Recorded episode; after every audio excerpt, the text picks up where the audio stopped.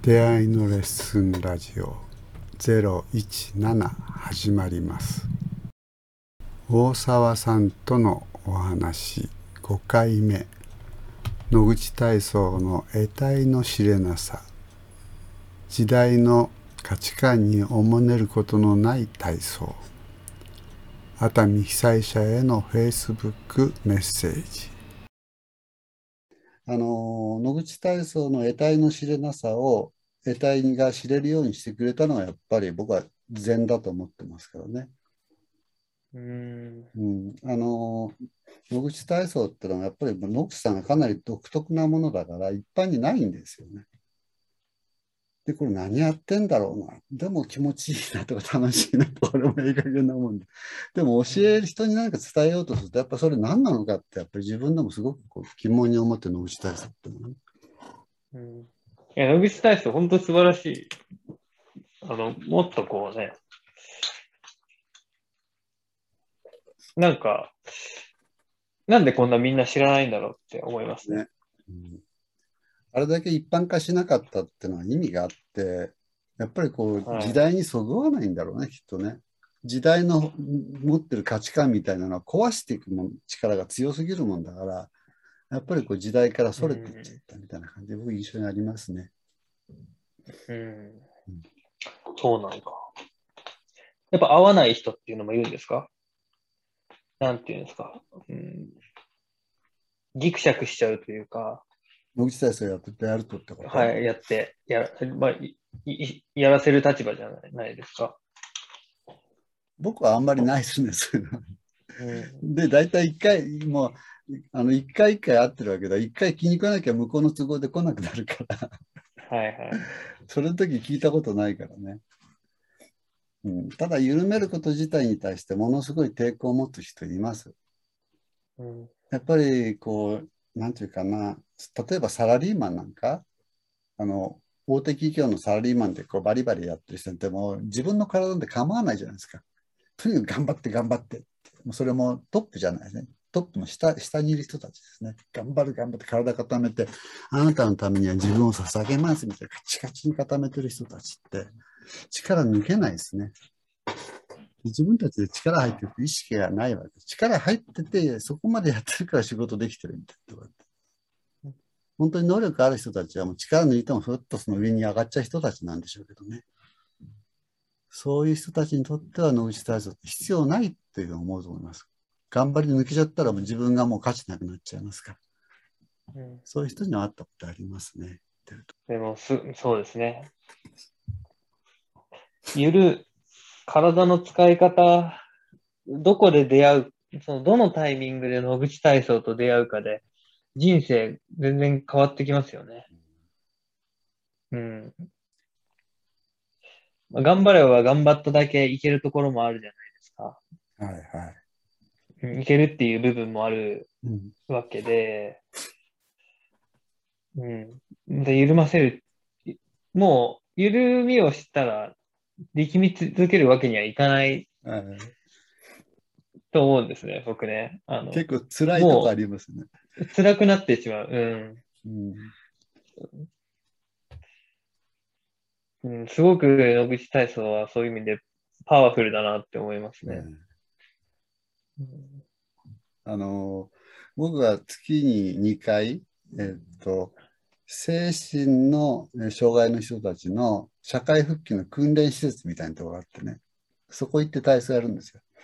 で、スタッフが必ず1人ついてくれてね、まあ、5、6人でメンバーでこう、あの、まあ、そうだね、統合失調症の人たちとか、うつのきつい人たちとか、いろんな人たちが来ますけどね、復帰復帰の段階だから、ある程度もう症状は落ち着いてる人たちだけど、あの、メンバーの人がね、緩めると本当に気持ちよさそうなんですよ。ところがスタッフの人が緩めると、これ午前中言ってんだけど、すいません、瀬戸島さん、午後から仕事にならないんですよ、緩めると。ずいぶん言われたな、それ。うん、頭ぽーっとしちゃいますもんね。ね。うん、でそこをもう一つ超えると頭がすっきりしてくるんだけどね。大体、ぽーっとしちゃったらなんかね、緊張感なくてだらーっとしちゃうみたいになっちゃうね。まあ、その分、野口体操についてもね、後を伝える人たちがね、どれほどその力抜くことに、あの伝えられてるかどうかっていうのはまたいろいろある感じしますけどね。つまり、あの教える、野口体操を伝えるってことは、伝える本人もなんか全部一度なくなっちゃわなきゃいけないっていう。社会的に自分が何かあるとか、社会的なスタンスに自分が立ってると、なんとなくそこに役に立つものを、意味を伝えようとしちゃって、なんか、野口体操自体はなんかこう、私物化しちゃうと社会化しちゃうっていうかね。うん、そうすると何か本当にスポーンと抜けていく、こう、あの、なんていうかな、意味。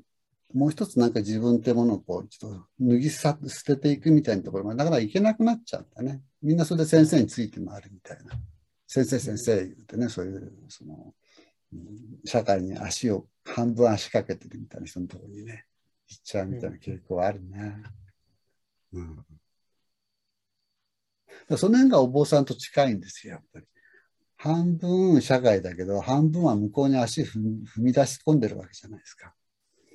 うんうん、ただ、今の人たちはやっぱり社会的な立場の方が強くなりすぎちゃってて、うん、うん、なんかこう、向こうに足を突っ込んでるっていうよりもなんかすごく世間、世間、世間のなんか世間を渡る知恵とか、要領をよく知っててね、うん、そっちがメインになっちゃってるかなってちょっと悪いけど、これ勝手な印象だけどやっぱりあるね。うん、うん、やっぱり世間という、まあ、あの、生活のための場があるけども、そこを外れるのが宗教だからね、結局ね。外れたところに何か価値を見出すっていうのが宗教なんで、うん、多分、悟りなんてのもね、僕らってのは全部こう自分たちはこの社会とか親とか、あの、地域とかいろんなコミュニケコミュニティとかにこう縛られてるわけだよね。これ生きるために縛られてるわけであって悪いことじゃないんだけど、そこにずっとその中にいると、やっぱりこう縛られて、なんかこう、自分はこんなもんだとか、社会はこんなもんだって何かこう死んでいくところがあってね、縛られっぱなしでいると。それを一度ポン全部外して、こう、崖っぷちから身投げるみたいなもんで裸になっていくみたいなね。そういうことが同時にすごく必要なものになってくると思うんだけど、それが今弱くなってんじゃないかな、どこも。うん。うん、野口体操もそういうとこね、やっぱりこうちょっと外れたところにこう身を置くことで物物事クリアに見えたりとかね。うん、そういうとこある。そうですね。大沢さんとこんな話すの初めてなかなか面白いです。ちょっと面白くなってきた。琵琶湖に行くとかも、あの、あの、精神的に外すっていう話ですけど、琵琶湖に行くとかもすごくいいんですよね。いいですね。あの、そういう場所を変えるとね、ガラッと変わるってことも、うん、あ自動的に外れるみたいなこともありましたね。はいはい、琵琶湖はね、場所が外して。うん、うん、でもその外れるのに便乗してどんどんどんどん外しちゃう。あ、そうそう、容量を得て調子に乗ってくる。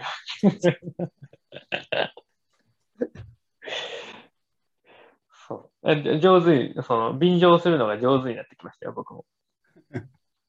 うん、この間も、あの、えっと、富士五湖の、あの、富士五湖の一個で、小事湖ってあるんですけど、うんうん、夜そこに入ってきました。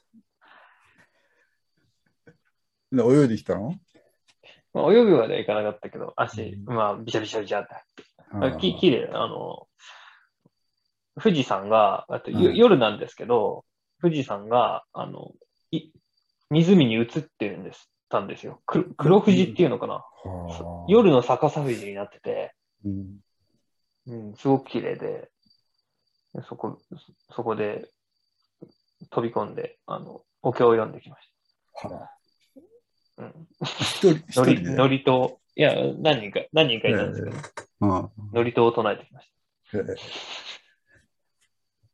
ギャーテー、ギャーテー。しないです。そうそう。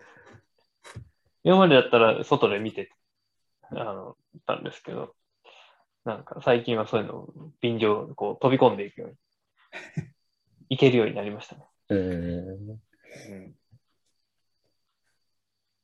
あの、どうですか？そういえば、あの、四国四十八箇所、はい、ね、回って帰ってきて、ちょっと日が経ちますけど、あれからい。かがですか、はい、そうだろう。まあ、だんだん元に、元に戻っていくというかね。まあ、あの、日焼けは治っていくし、うんと、ちょっと痩せたのもちょっとな治ってきたし、うん、戻って、まあ、元の感じに戻って体は生活に戻っていくなっていう感じはありますけど、そうですね。あ、でも災害、えっと、伊豆で災害あったじゃないですか。はいはいはい。うん、災害あった時に、えっと、僕、Facebook 投稿とかしないんですけど、自分のね。うんうん、あの時ね、あの、あの、うちに来てくださいって投げてたよね。あそうそう、家空いてますよって、ああ、うん、あやんなきゃって思ったんですよ。うん、それはね、お遍路のせいですね。はいはいはいはい。うん。なんか、お接待とか、あっち。はい、聞こえますか？はいはい、聞こえてます。お接待とかで、ね、まあ、ただ、ただの不老者なんだけど、なんか、いろいろもらえるんですよ。頑張れよとか、はい、まあ、物とか、声かけてくれたりとか、あと場所をくれたりとかね、うん、するんですけど、なんか、まあ、そのおかげかわかんないけど、なんか、まあ、人があげれるもんって何でもいいんだなと思って。うんうん、うん、1万円もらったりしましたけど、アメちゃんだけの人もいるんですよ。うん、200円とかね。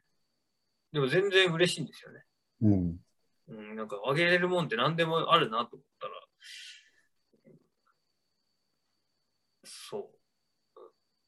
まあ、うち広いわけですけど、これも誰かに、あの、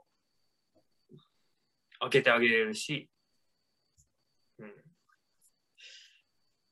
ていうふうなことを思ってた矢先、あの、はい、災害が起こったんで、ねうん、そう、それで投稿したんですよ。あと何かなああと大人っぽくなったって言われますね。へえ。うん。誰に言われたの？いや、なんか年年一とかで会う人がいるんですけど、うん、うん、その人に今年は、今までは年齢不詳だったらしいです。はあはあ、まあ、18歳っつったら老けとるなって感じだし、35っつったら、あ若いねっていう、なん、なんていうのかな。どっちにも取れるみたいな感じだったけど、なんか、こう、年齢と容姿が、容姿、かん漢字が、こう、噛み合、噛み合った、合うようになった。言われましたね。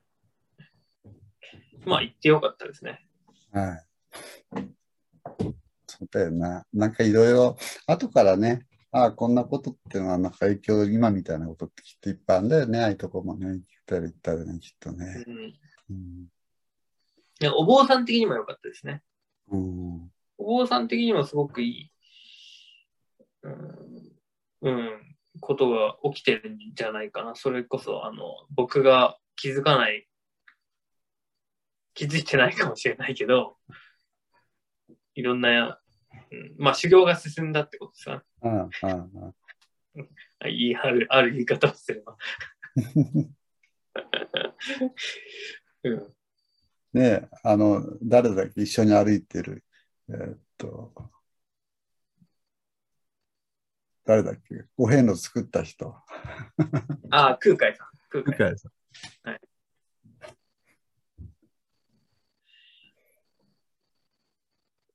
空海さん、そうですね。うん。み、身近に感じるようになりましたね。空海さん。うん。で空海さんというか、こう、うん、なんか見見えないものみたいなのを身近に感じる。うん。うん。うん、僕、今まではそういうの、うん、わわからなすぎてというか、うんうん。うん、こう、手、手が、歯が立たない感じがして、そういうのにとっつくと。なんかあれだよ。うん。うん、拒否感的みた拒否感みたいなの少しあったんじゃないの？ああ、あったと思います。えそのこ怖さというのかな？だからその歯,、歯が立たない感ゆえにあの拒否感、うんうん、みたいなものはあったんですけど、そそれゆえ座禅の方にこう、標準絞ってやってたっていうのもあるんですけどね。うん、手あ座禅は手に取れると思ったから、うん、やってたんですけど。うん。なんかそう目に見えないものも、えっと、僕の射程に入ったのかなっていう。ね、まあ目に見えないものってね、なんとか例えば雰囲気を感じるとかさ、非常に具体的じゃないものでもなんかね、その部分が何て言ったらいいのかな。うん、その部分切り捨てちゃうとなんかやっぱつまんないんですよね。なんとなくやっぱりっていうのはその部分がね、認められると結構楽しいですよね。お聞きいただきありがとうございました。出会いのレッスンラジオ018に続きます。